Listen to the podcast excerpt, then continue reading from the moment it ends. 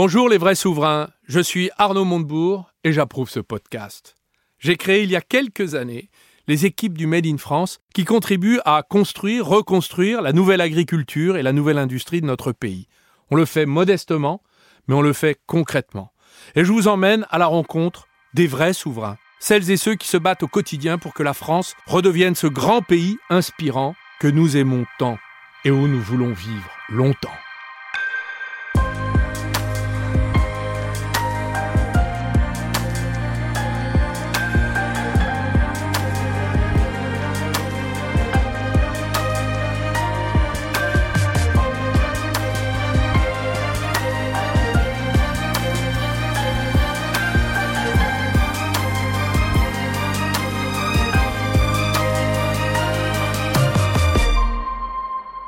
La France et ses fromages sont indissociables. Pendant l'occupation allemande, Winston Churchill pensait à voix haute qu'un pays capable de donner au monde 360 fromages ne peut pas mourir. En 1962, c'est le général de Gaulle qui décrète qu'on ne peut pas gouverner un pays qui offre 264 variétés de fromage. 60 ans plus tard, c'est encore plus vrai que jamais. 96% des Français consomment du fromage régulièrement, 25 kilos par personne en moyenne chaque année, où 2 millions de tonnes de fromage sont produits grâce à une filière présente sur 80% du territoire. Pour 1400 producteurs de fromage et 400 affineurs, on dénombre 30 000 producteurs de lait, qui sont de plus en plus nombreux à transformer leur lait pour gagner de la valeur ajoutée. On parle aujourd'hui de 1300 à 2500 variétés de fromages différents. Ces merveilleux produits s'exportent pour 40% de notre production dans le monde entier. La France reste le premier exportateur mondial de fromage mais les départs en retraite et les regroupements font disparaître de plus en plus de fermes et de fromages. Heureusement, il existe de vrais souverains, passionnés par la sauvegarde des savoir-faire et la défense de notre culture. Arnaud Montebourg se rend à Sainton-le-Châtel près de Roanne, avec le grossiste de fromage à Rungis, Jean-Michel Poche, pour rendre visite à Hervé Mons, meilleur ouvrier de France à la tête d'une maison d'affinage exceptionnelle. La visite commence par le tunnel de Lacolonge à Ambierle, dans la Loire. En 2009, la maison Mons a investi 500 000 euros dans cet ancien tunnel ferroviaire, long de 250 mètres et large de 5 mètres, fermé juste après-guerre. Le truc qui était génial, c'est que c'est des compagnons euh, menuisiers qui m'ont fait ça, parce que la particularité du tunnel, il descend et il tourne. Et je veux des planches de la même taille. D'accord Donc en fait, les poteaux intérieurs sont plus minces que les poteaux extérieurs pour rattraper la courbe descendante. Et si vous venez là, les tasseaux pour mettre les planches rattrapent le dénivelé de la pente pour qu'ils soient tous à même hauteur pour faciliter le travail. Ok Et là-dessus, on avait fait une petite couverture aussi à volige pour se dire le gros souci du tunnel, quand j'en parlais tout à l'heure sur les tunnels sur les bossés, c'est l'eau. Et l'infiltration, c'est une catastrophe parce qu'une goutte d'eau sur un fromage, le fromage, c'est foutu. Ok Donc on a crépi la voûte. En fait, ça a eu le phénomène que l'on recherchait, c'est que l'eau, en fait, a, a poursuivi la voûte et est revenue sur les murs. Donc les fromages sont prisonniers entre deux murs d'eau. Donc en termes d'humidité, c'est juste génial. Et après, le phénomène d'aération du tunnel, on n'en a pas parlé tout à l'heure, mais si vous regardez là, on a des petites bouches qui sont à peu près tous les 10 mètres, y compris au centre où on a laissé du concassé. Ça, c'est relié par tout un réseau de tuyaux qui monte sur une énorme pompe à l'extérieur et qui nous fait de l'aspiration. Alors on met, le tunnel sous vide, en gros, hein, j'exagère, et de chaque côté, il y a un puits canadien qui va m'amener l'air de l'extérieur. En passant par le puits canadien, ça me permet de refroidir l'air ambiant qui est dehors parce que je n'ai pas d'autre réfrigérant. Mais le truc qui est génial, c'est qu'ici, j'ai grosso modo 7 à 8 000 mètres cubes d'air et je régénère grosso modo un flux de 100 mètres cubes toutes les deux heures. Donc même si l'air qui arrive dehors est avec un écart de température de 4 à 5 degrés positifs, l'emprise du tunnel fait que j'arrive pas à déstabiliser la température ambiante de mon tunnel et je régénère quand même mon air. Hervé Mons nous raconte ce qui fait la particularité de ces fromages. Le bio, c'est pas qu'un label, c'est une vraie philosophie. Et on est parti pour dire que pourquoi on a voulu se rapproprier le bio et se dire on part avec des producteurs bio parce qu'on ne voulait plus désaisonner. Désaisonner, ça veut dire quoi? C'est encore une fois, devant cette soif de vouloir toujours du produit toute l'année, ben, on a oublié le cycle naturel qui était la gestation, dans lequel on, des naissances étaient au printemps, les bêtes étaient taries à la sortie de l'automne, et elles nous refaisaient une naissance pour ça repart, parce qu'il ne faut pas oublier qu'il faut qu'il y ait une naissance si on veut avoir du lait avec un mammifère, sinon on n'a pas de lait. L'idée, ça a été de, travailler dans cet esprit-là et faire qu'on a, c'est clair, une volumétrie de lait beaucoup plus importante à la sortie du printemps jusqu'à l'automne. Donc là, on est avec un fromage qu'on va fabriquer pendant six mois de l'année, et pendant six autres mois de l'année, on n'en fabriquera plus parce qu'il n'y aura plus de lait. Mais on s'est rendu compte qu'en travaillant de cette manière-là, le contexte qu'avait le paysan, à la fois sa ferme, à la fois euh, les pâtures qu'il avait mis en place, la sélection qu'il avait fait au niveau de ses troupeaux et de ses agnelles, l'accompagnement qu'on avait fait, qui est une méthode qui est escalée, mais qui s'appelle Opsalim, qui est vraiment une observation sur le comportement animalier dans lequel on va aller observer les animaux, on va leur faire à la fois un peeling, donc une analyse ADN du poil, on va les faire une prise de sang, on va les regarder s'ils ont des boiteries, on va regarder comment est le sol, on va travailler en homéopathie, on va travailler avec des huiles essentielles. Bref, on faire une observation complète qui va nous faire un diagnostic sur l'animal. Et ça nous permet de savoir si à la fois ce qui boit est équilibré, parce qu'on a des phénomènes d'eau qui sont très importants, si euh, on a euh, encore une fois un sol qui est plus ou moins euh, bah, minéral, plus ou moins déminéralisé, si on a de l'azote, si on n'en a pas assez. Et c'est ça qui fait le Et c'est ça qui fait le fromage.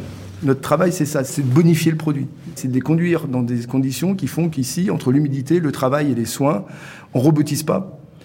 Et je fais absolument pas un jugement sur ce qui s'est passé, mais si on prend bah, nos copains du comté, le Beaufort, même l'abondance, les main-d'œuvre se raréfiant, c'est quand même aussi physiquement pas simple.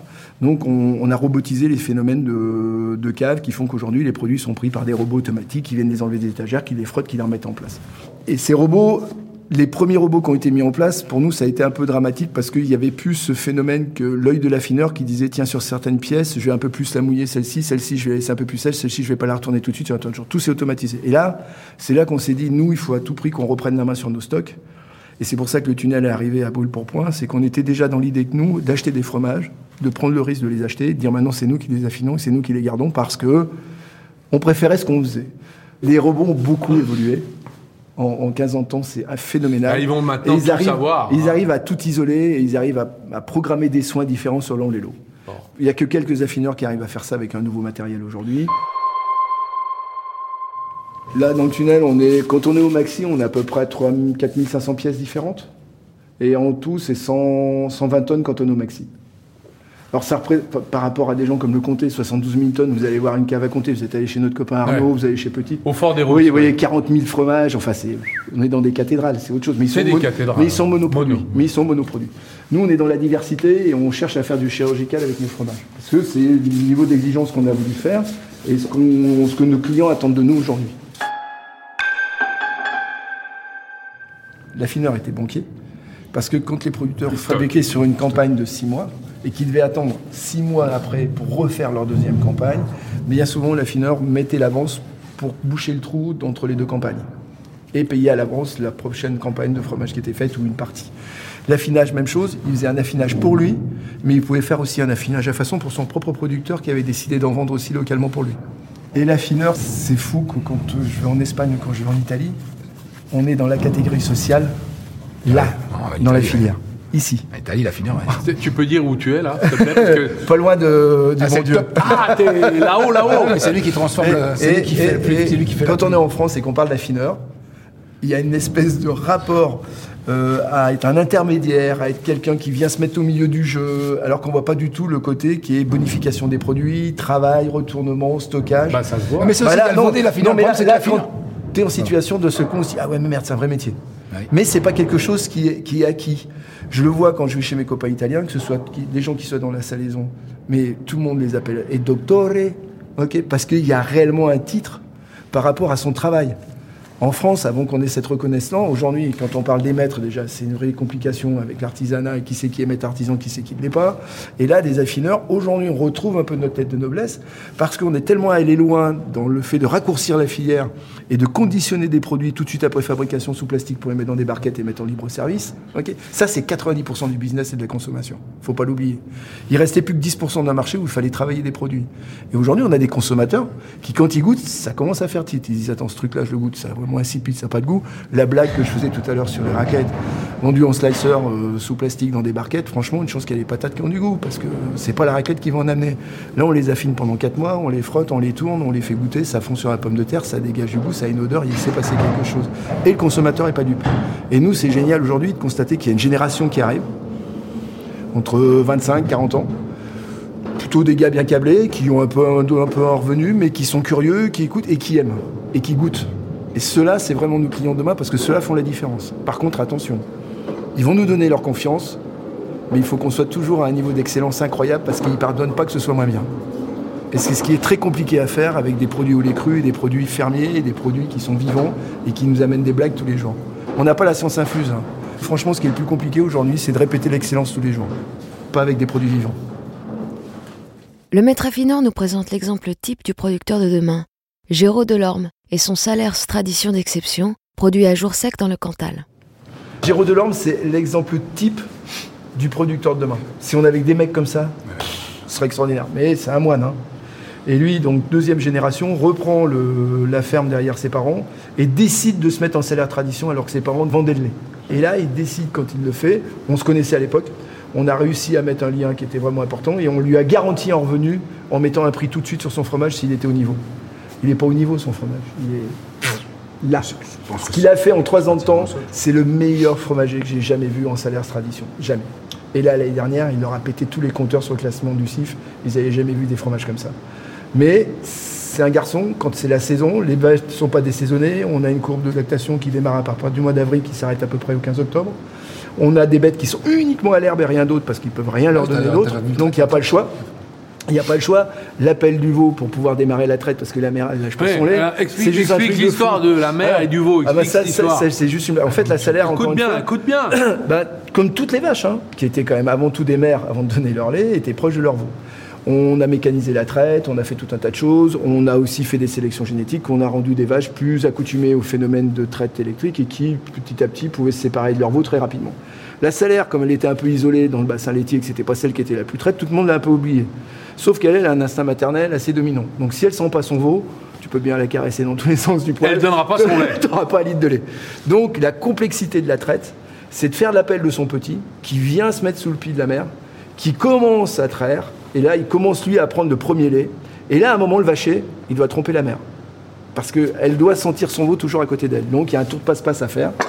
Avec une poignée de sel, on balance une poignée de sel sur le dos du veau. La mère reconnaît son petit, elle adore le sel, elle donne un petit coup de langue affectueux sur le dos de son petit. Et, à ce moment-là, le boutillier avec la corde attache le veau à la patte de la mère et de l'autre côté, le vacher trait à la place du veau. Ce lait est mis dans un contenant qui s'appelle une gerle qui est en bois.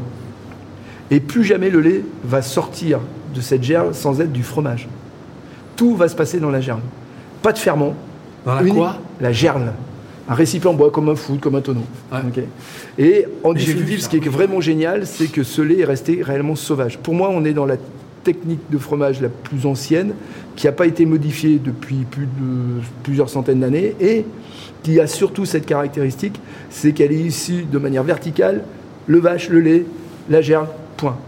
Il n'y a rien d'autre, à part deux gouttes de présure pour pouvoir en présurer, c'est terminé. Donc tous les ferments, tous les levains, tout ce qui permet d'acidifier le lait, vient à la fois bah, de ce sacré tonneau en bois qui s'appelle la gerle, qui a lui-même développé ses propres ferments et qui devient un véritable starter pour démarrer l'acidification du lait sans passer par aucun artifice. Ça, c'est quand même assez magique. Et après la blague, là, il y en a pour un moment. On découpe le cahier. Une fois qu'on l'a découpé, on enlève le petit on le balance sur une table à pressage. On découpe et on presse entre 15 et 17 fois de suite. Ensuite, on broie le fromage. Ça, consiste ça veut dire encore une fois accélérer les goûtages du fromage parce que là, on est en train de vouloir faire une pâte dure. Ce qui est génial dans ce fromage-là, c'est le seul fromage. Il est ajouré un peu. Ouais, tu vois, il a un tout petit peu coiffé, les grains sont tous un petit peu espacés, mais c'est une exception qui confirme la règle. Tous les fromages de garde qu'on a fabriqués en Savoie, dans le Jura, sont des fromages à pâte pressée cuite. C'est-à-dire, on s'est servi d'un chaudron, d'une énergie avec du bois et du feu pour remonter la température du petit lait afin de pouvoir concentrer ce petit, ces grains de cahier pour qu'ils soient le plus secs possible, qu'ils perdent un maximum de leur eau, pour qu'ils puissent nous faire une pâte dure une fois qu'ils sont pressés. Quand je suis en Auvergne, j'ai pas de bois, j'ai pas de feu, je suis dans la misère. Donc qu'est-ce que je fais? Le seul moyen que j'ai pour faire une pâte pressée, c'est de prendre mon cahier, de le presser, de le couper, de le represser, de le couper, de le represser, de le couper, ainsi de suite, pendant un certain nombre de fois jusqu'à ce que j'obtienne la texture. Je comprends, moine. Ensuite, moine. ensuite, c'est pas fini. Attends, je brise ce cahier, vraiment dans une machine qui va réellement le broyer en fines lambeaux. Et ces lambeaux, après, je les mets dans une grande mets en bois et là, je mets mon sel. Donc, il est salé dans la masse. Et là, c'est pas fini. Une fois qu'il est salé dans la masse, je prends l'ensemble et enfin, je vais le mettre dans son moule sur lequel il sera mis en presse. Et c'est le seul fromage qui a une pâte pressée non cuite et qui peut se garder plus d'un an. Une tuerie. L'affineur meilleur ouvrier de France a-t-il une place dans son écosystème pour les grands industriels du lait? Il ne faut pas scinder cette sacrée filière laitière. Industriels, grands groupes, fermiers, artisans, coopératives. très bon tout message. Le monde, tout le monde doit être ensemble parce que cette filière ne tiendrait pas. S'il y en a un de ces opérateurs-là disparaît, la filière s'écroule. Je vais juste vous faire un exemple. Aujourd'hui, un producteur fermier peut avoir du lait parce qu'il a été collecté à un moment. Il décide de son initiative de vouloir aujourd'hui se transformer, s'approprier tout son lait et faire sa transformation. Il n'y aurait pas eu un moment, une coopérative, un collecteur, un laitier pour ramasser son lait, son projet n'aurait jamais pu aboutir. Et je vais même plus loin. Pour donner du confort à ces producteurs fermiers, à aujourd'hui, sur 7 jours dans lesquels ils sont avec leur lait matin et soir, ils ont la possibilité de transformer un jour, deux jours, trois jours, et le reste du temps donner leur surplus de lait au laitier. Donc, attention à ce que tout le monde s'entende bien et qu'il y ait une belle cohabitation et de ne pas monter les gens les uns contre les autres. C'est pas la même chose. Le désir de fromage est très fort dans la société, mais celui de le produire s'étiole.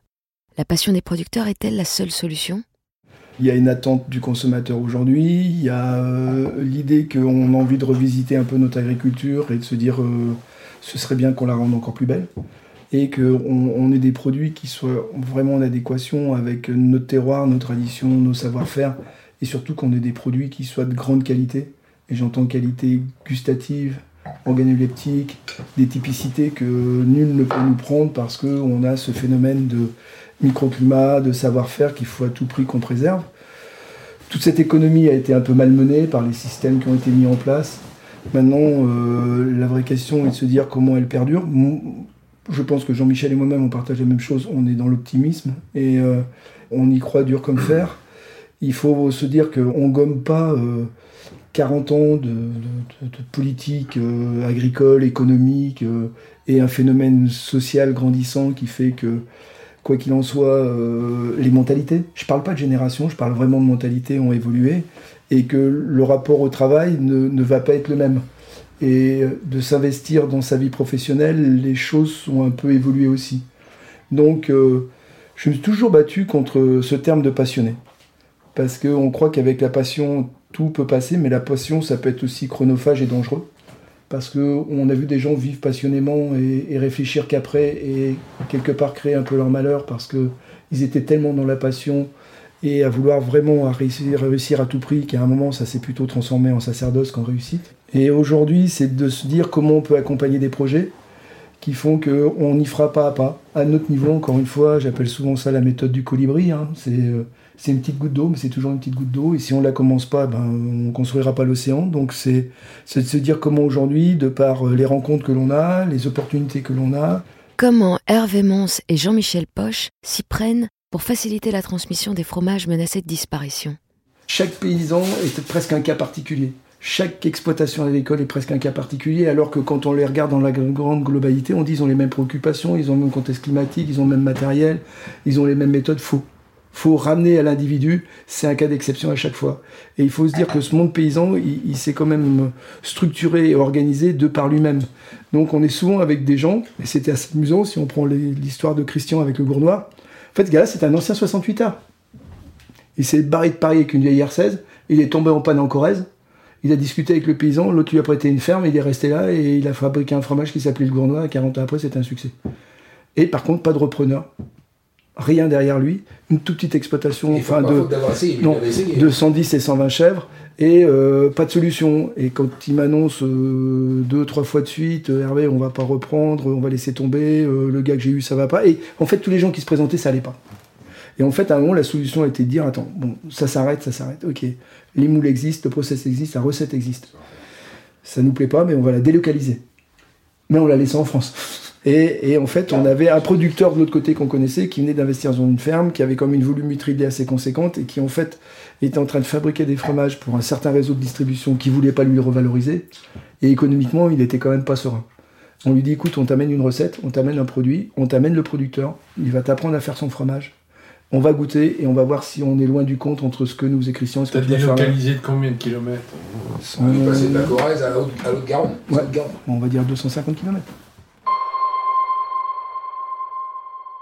Je pense que la plupart des problèmes, Arnaud, sur ces transmissions, c'est qu'elles sont prises toujours trop tard. C'est qu'en fait, les gens n'arrivent pas à se projeter. Pensent toujours au miracle, mais sans aller le chercher. En disant, ouais, je vais céder ma ferme, mais il y aura bien quelqu'un, donc je fais deux annonces d'enfance agricole, trois dans la rubrique du coin, deux dans le bon coin, mais enfin, c'est pas comme ça vraiment que tu vas retrouver un repreneur, ou il faut avoir vraiment la baraka du siècle. Donc tout ça, ça doit se préparer. Et pourquoi nous, on a réussi à faire ça? Parce qu'en fait, on a du réseau. J'avais le producteur, Jean-Michel pouvait amener la distribution, Alex qui est notre autre copain qui Oui, parce que vous, vous avez une arme, pardon de, vous vous interromps. Non. Vous avez une arme extraordinaire, c'est que vous avez le carnet de commandes. Ah ben le débouché, bah, on les a, oui, sur des... Donc en fait, vous, vous êtes capable de dire à des successeurs de producteurs, nous, bah, il y, a le, y a le débouché, on fait les prix et les volumes. Bah, surtout, surtout si en plus ces producteurs étaient déjà nos producteurs. Parce qu'en fait, les premières préoccupations qu'on a, c'est d'abord de pérenniser ce que nous on a construit avec nos propres producteurs. Très franchement, c'est notre première interrogation. Après, le cas qui est intéressant là, c'est que ce producteur, il était dans mon réseau. Jean-Michel le connaissait bien parce qu'il avait quand même une distribution assez conséquente sur les grossistes de Rangis. Moi, je l'avais en direct parce que c'était un historique que j'avais monté avec lui. Et Alex, notre copain qui lui est sur la région Bordeaux, lui avait l'autre producteur qui avait une ferme dans lequel il voyait bien qu'il était un peu en difficulté parce qu'il n'arrivait pas à se transformer. Et en fait, ce qui est génial, c'est en fait de se remettre autour de la table assez, assez fréquemment et de se dire euh, t'as quoi comme problématique chez toi? Qu'est-ce qui se passe dans ton réseau? Qu'est-ce que tu as avec les producteurs? Est-ce que tu as des infos? Est-ce que quelque chose se recoupe? Et on met tous ces sujets sur la table et on se dit maintenant on se coule le panier et est-ce qu'on a des solutions et, Arnaud, c'est vrai que la vraie bonne question et la vraie bonne solution à ces problèmes-là, c'est de transférer les savoir-faire et, de créer un vivier de gens formés.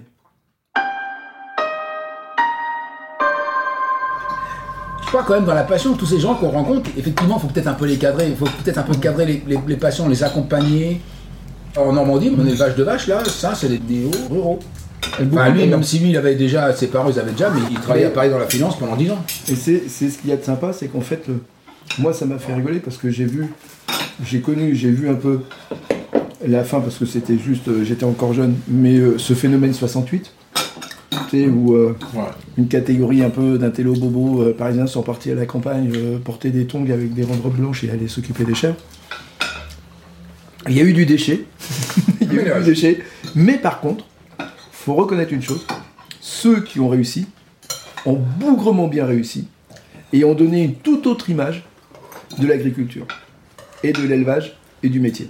Parce que justement, ils sont arrivés par un autre angle, ils se sont professionnalisés, ils ont eu des embûches, ils ont eu des difficultés, mais par contre, ils avaient une vision, un intellect qui fait que ils n'étaient pas forcément du sérac, et des fois, c'est pas toujours un avantage d'être resté les deux pieds dedans tout le temps, de génération en génération, et de pas, très, de pas trop s'être ouvert l'esprit pour aller voir ce qui se passait ailleurs. Faut-il tout miser sur le Made in France ou transférer nos savoir-faire? Moi qui suis un féru de l'export et j'ai adoré parce que ça m'a vraiment amené plein de choses et euh, je reste toujours un grand voyageur, malgré tout, je pense que demain, il n'y a pas de souci pour que des gens dans le monde entier en veuillent et se le payent. J'ai pas de souci avec ça. Par contre, pour ce qui est de dire on nourrit, je pense qu'il est plus judicieux aujourd'hui de dire on prend notre label France on fait de la joint venture et on transfère nos savoir-faire. Et par contre, on prend des parties prenantes sur les pays émergents. Et là, on vend de la France. Et là, on vend de la France. Moi, je suis sur un projet de Brésil. Aujourd'hui, je me suis battu pour récupérer ce projet-là. Le modèle aujourd'hui, c'est des fermiers qui sont dans la région du Minares et qui, euh, qui font un, fromage qui s'appelle la canastra, qui est vraiment pas un fromage terrible, mais pour eux, c'est dans leur culture, c'est comme ça qu'ils le trouvent bon. Par contre, je suis sur un spot impressionnant. C'est les, les, montagnes où il y avait les anciennes mines d'argent des Portugais et euh, j'ai l'impression de me retrouver en Auvergne, mais avec des montagnes trois fois plus hautes et des cascades dix fois plus hautes. mais dans le même contexte. Et fin du fin, fin du fin, parce que ça fallait quand même le faire. Ils ont une race, six espèces, cinq sont pour la viande, et il y a deux races à côté, deux espèces de zébus qui s'appellent la gire. Et la gire, c'est assez incroyable, a exactement la même caractéristique que la salaire. Elle ne donne son veau que si c'est son veau qui attaque la traite. Donc quand ils m'ont emmené dans cette ferme-là et qu'ils connaissaient moi l'attachement que j'avais, j'ai dit c'est une blague. Ils m'avaient fait un scénario. Et en fait, je dis merde, je me retourne au Auvergne. Et ils sont quand même une vingtaine de producteurs avec vraiment des beaux troupeaux. Aujourd'hui, ils donnent leur lait aussi à une coopérative et ils ont envie de monter un projet de transformation fromagère et de faire des fromages avec une typicité française, essayer de faire des bris, essayer de faire tout un tas de choses comme ça. Et je dis, il y a deux solutions. Soit on se dit, on n'y va pas, c'est une copie d'Erzat français, ils nous font chier. Et là, il y a quelqu'un qui va le faire, et ce ne sera pas des Français. Soit on dit, c'est nous Français qui mettons notre savoir-faire, et on met un co-label et un co-branding avec une marque française là-bas. Pour qu'une nouvelle agriculture émerge, Hervé Mons et Jean-Michel Poche appellent chacun à mieux reconnaître le travail indispensable des paysans. Le mot paysan vient de paysage. Mmh. C'est lui, c'est lui qui sculpte et, le paysage. Et de pays. Et de pays. Bien sûr. Donc c'est vraiment ça. Le vrai terme de paysan, c'est pas péjoratif. T'es pas un paysan. T'es un non. T'es le sacré peintre qui est tous les matins en train de refaire la couleur de la nature parce que tu es en train de la cultiver. C'est d'abord des hommes, des femmes, des savoir-faire, des gens qui n'ont pas à qui transmettre et euh, donc des fromages qui vont disparaître. Or, c'est la force de notre pays. Donc vous, vous êtes pour moi des vrais souverains. Le fromage est éternel, mais il a besoin pour cela de passeurs et de faiseurs. Innover pour partager l'excellence, tout en s'attachant à perpétuer des traditions qui respectent notre terre comme nos animaux, c'est être un vrai souverain.